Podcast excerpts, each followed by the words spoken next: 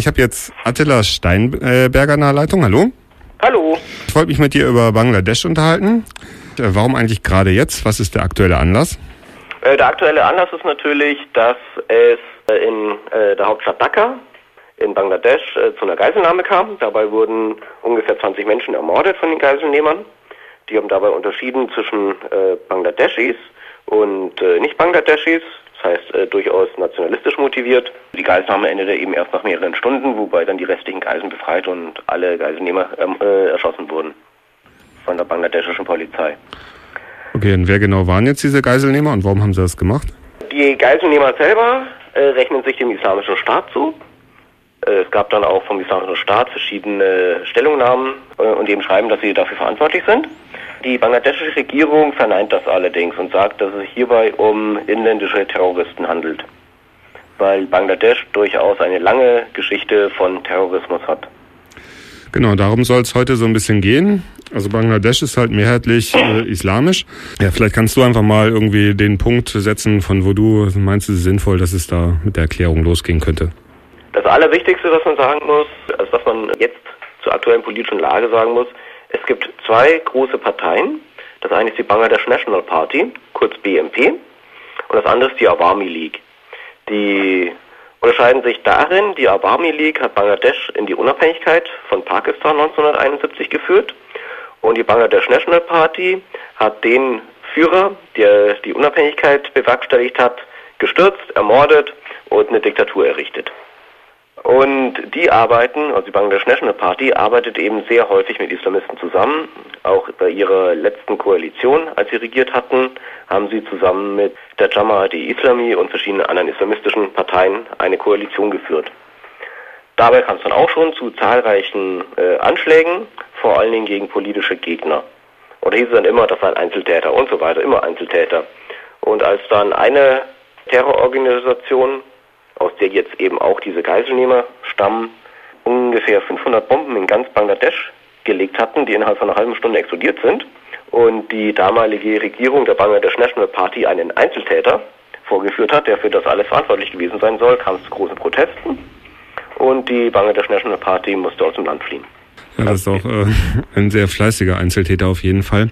Gut, die Nationalisten, also die BNP, die sind eher so aus der nationalistischen Richtung und die Islam, also die vertragen sich dann sehr gut mit den Islamisten.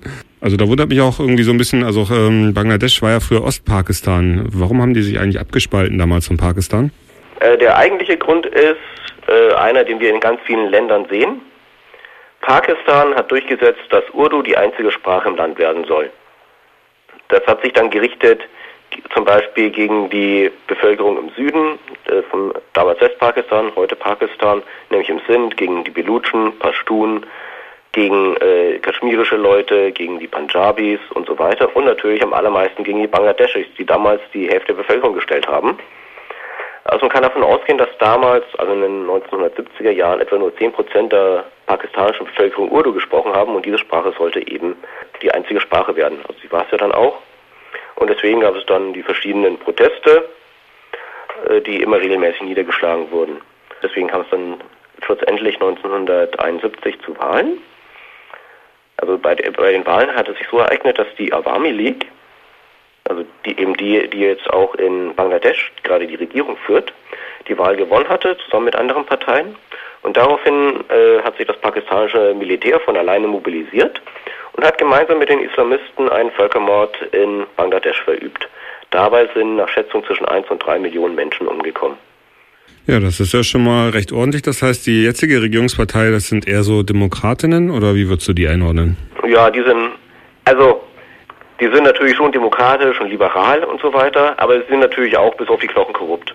Hm. Das ist in solchen Ländern eben so, sie sind je nach, äh, nach Wahlweise auch nationalistisch, sie gehen gegen Gewerkschaften vor, gegen Menschenrechtsanwälte und so weiter, weil die natürlich auch sehr stark mit der Wirtschaft im Land verbandelt sind.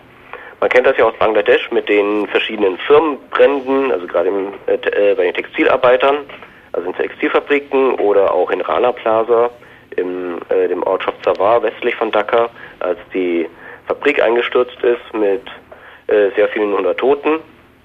Und die Eigentümer sind immer sehr stark mit der Regierung verbandelt gewesen. Also demokratisch in dem Sinne, also äh, naja, mit gewissen halt. Abstrichen. das genau. ist jetzt kein Widerspruch zur Demokratie unbedingt. Aber, das stimmt äh, natürlich. Nun, und jetzt um auf die Islamisten zu sprechen zu kommen, die gibt es erst in Bangladesch seit den 40er, 50er Jahren. Die haben sich vor allen Dingen aus nationalistischen Bewegungen heraus entwickelt. Die nationalistischen Bewegungen haben natürlich gesagt, zu der Zeit, als ja England noch Kolonialmacht war in Indien, hat sich ja zunächst der Indian Congress gebildet als Unabhängigkeitspartei und Bewegung. Und davon gab es dann die Abspaltung, die Muslim League, also die Muslimliga, die ja gefürchtet haben, dass sie in einem mehrheitlich hinduistischen Land zur verfolgten Minderheit werden, worauf es dann ja dann auch zu zahlreichen Kämpfen gekommen ist. Und so hatten wir ja dann bei der Teilung Indiens 1947 die größte ethnische Vertreibung der gesamten äh, Geschichte bislang. Also ja, mit ungefähr 20 Millionen vertriebenen Menschen. Das war auf jeden Fall ein sehr, sehr blutiges Kapitel. Genau, und daraus hat sich, das gab es eben schon ab ein paar Jahre vorher in Bengalen, also das, was jetzt heute der indische Bundesstaat Westbengalen ist und Bangladesch mit auch massiven Auseinandersetzungen, auch äh, mit mehreren Zehntausend Toten und verschiedenen Massakern und ethnischen Säuberungen.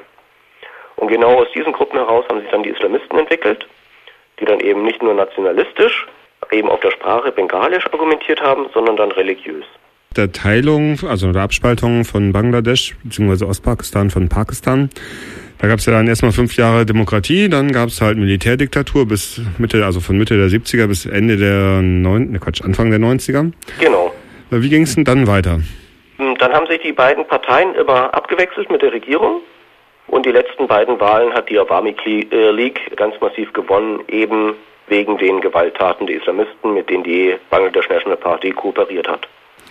Ja, bei diesen Wahlen, da ging es da auch immer hoch her. Kannst du da ein paar Beispiele zu sagen?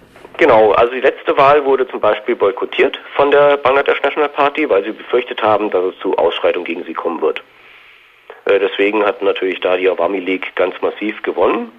Und es kam da eben auch zu massiven Auseinandersetzungen, allerdings hauptsächlich ausgehend von den islamistischen Gruppen und der Bangladesh National Party, so wie das ja jetzt auch zum Beispiel aktuell ist, denn es gibt in einigen äh, Provinzen, gerade Kommunalwahlen, da haben wir auch sehr viele politische Morde.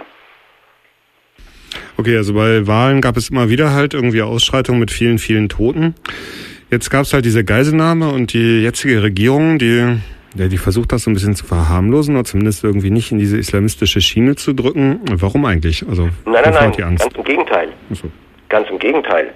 Was man dort hat, wie zum Beispiel von der Bangladesh National Party, die Bangladesh National Party sagt, das war die islamische Staat, das hat mit uns Bengalen nichts zu tun. Mit uns Bangladeschis hat das nichts zu tun, das kommt von außerhalb, wir sind da alle fein raus. Und die Awami League sagt, nee, nee, das hat schon hier mit uns, mit äh, dem Problem hier in Bangladesch etwas zu tun. Und die müssen wir dann eben entsprechend angehen. Okay, und äh, wie gehen die das dann an?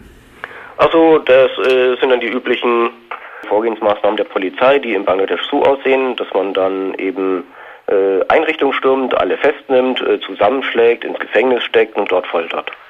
Ähm, ja, so das Übliche. Genau. Ähm. Das ist dann eben auch so ein gewisses demokratisches Defizit.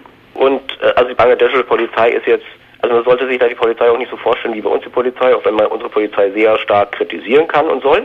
Die Polizei agiert in Bangladesch eigentlich nur durch Bestechungsgelder und ist natürlich ähm, ja ansonsten eher dafür gut genug, äh, Menschen zu misshandeln.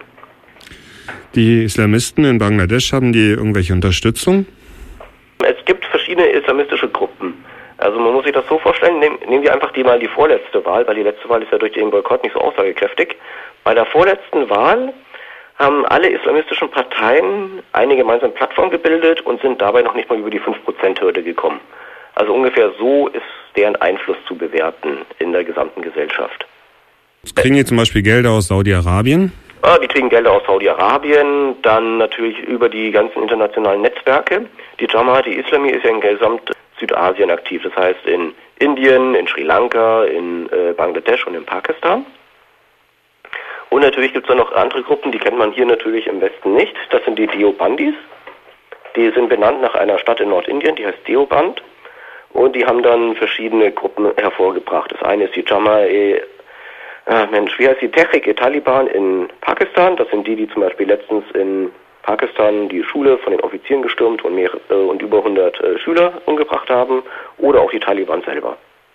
Ja, so sind die politisch äh, einzuordnen. Das heißt, Sie haben aber gar nicht so einen gesellschaftlichen Rückhalt, wenn die bei den Wahlen so mies abschneiden? Ja, der gesell gesellschaftliche Rückhalt ist eben relativ gering. Allerdings sind sie natürlich massiver Gewaltakteur. Auch bei den Demonstrationen, die sie ankündigen, es gab zum Beispiel eine 2013, die sich gegen die Urteile des Internationalen Kriegsverbrechertribunals gerichtet hat. Denn ab dem Jahren also 2008, 9, 10 wurden die alten Kriegsverbrecherprozesse gegen die Aktivisten der Jamaat Islami von dem Völkermord 1971 aufgerollt. Und dabei wurden mehrere lebenslängliche Haftstrafen erlassen und einige Aktivisten der Jamaat Islami zum Tode verurteilt. Und dagegen richtete sich diese Demonstration, an der haben allerdings etwa 20.000 Leute teilgenommen. Das wäre natürlich für hiesige Verhältnisse enorm. In, in Bangladesch ist das jetzt nicht besonders groß. Na gut, aber es ist halt, also einen gewissen Rückhalt haben sie dann doch, so wie es scheint. Einen gewissen Rückhalt haben sie, ja. Wobei man sagen muss, dass ja in Bangladesch die Leute sehr stark mobilisierbar sind. Es gibt auch in Bangladesch Generalstreiks und das sind richtige Generalstreiks. Nicht so, wie man das hier äh, auch in der Vergangenheit aus Europa kennt. Wenn ein Generalstreik ist, dann fährt da überhaupt nichts mehr in äh, Bangladesch, außer der Krankenwagen und die Feuerwehr. Da dürfen noch nicht mal mehr Autos fahren oder Autorikschas. Äh, alle Läden sind zu und alle Fabriken geschlossen. Gut, äh, möchtest du noch irgendwas hinzufügen? Naja gut, wenn wir jetzt mal auf die Relevanz hier in Europa zu äh, sprechen kommen, können wir natürlich sehen, dass das hier jetzt natürlich, was unsere, wenn man den Begriff der Sicherheit nimmt, eigentlich irrelevant ist. Das heißt, die bringen ja nur Bangladeschis um. Äh, es, die einzigen Attacken, die jemals in der Presse kommen, sind dann, wenn es äh, westliche Ausländer erwischt. Wenn die ermordet werden, gehen 500 Bomben in ganz Bangladesch hoch mit äh, enormen Todeszahlen, mit enormen Opferzahlen. Dann interessiert das natürlich niemanden. Allerdings muss man das Ganze auch noch vom anderen Hintergrund sehen. Solange die Regierung in Bangladesch natürlich hier ihren Antiterrorkampf führen kann, sind auch alle anderen Möglichkeiten für die Zivilgesellschaft, wie zum Beispiel die gewerkschaftliche Organisation, der Journalismus, die Information und so weiter, sehr stark eingeschränkt. Und natürlich wird da der Raum erweitert für staatliche Institutionen, eben nicht gerade mit legitimen Mitteln gegen äh, Gegner vorzugehen. Und im Moment ist es eben gegen die entsprechenden terroristischen Organisationen und später kann das natürlich auch Gewerkschaftler treffen. Okay, dann recht herzlichen Dank. Du hast auch einen Blog, vielleicht kannst du den nochmal kurz ja. ansagen zu dem Thema. Ja, der Blog heißt Saura, ich buchstabiere den, äh, S-A-U-V-R-A, wordpress.com, also saura.wordpress.com, saura.wordpress.com. Da habe ich dann auch verschiedene Artikel zu Bangladesch eingestellt. Ja, dann recht herzlichen Dank an Attila Steinberger.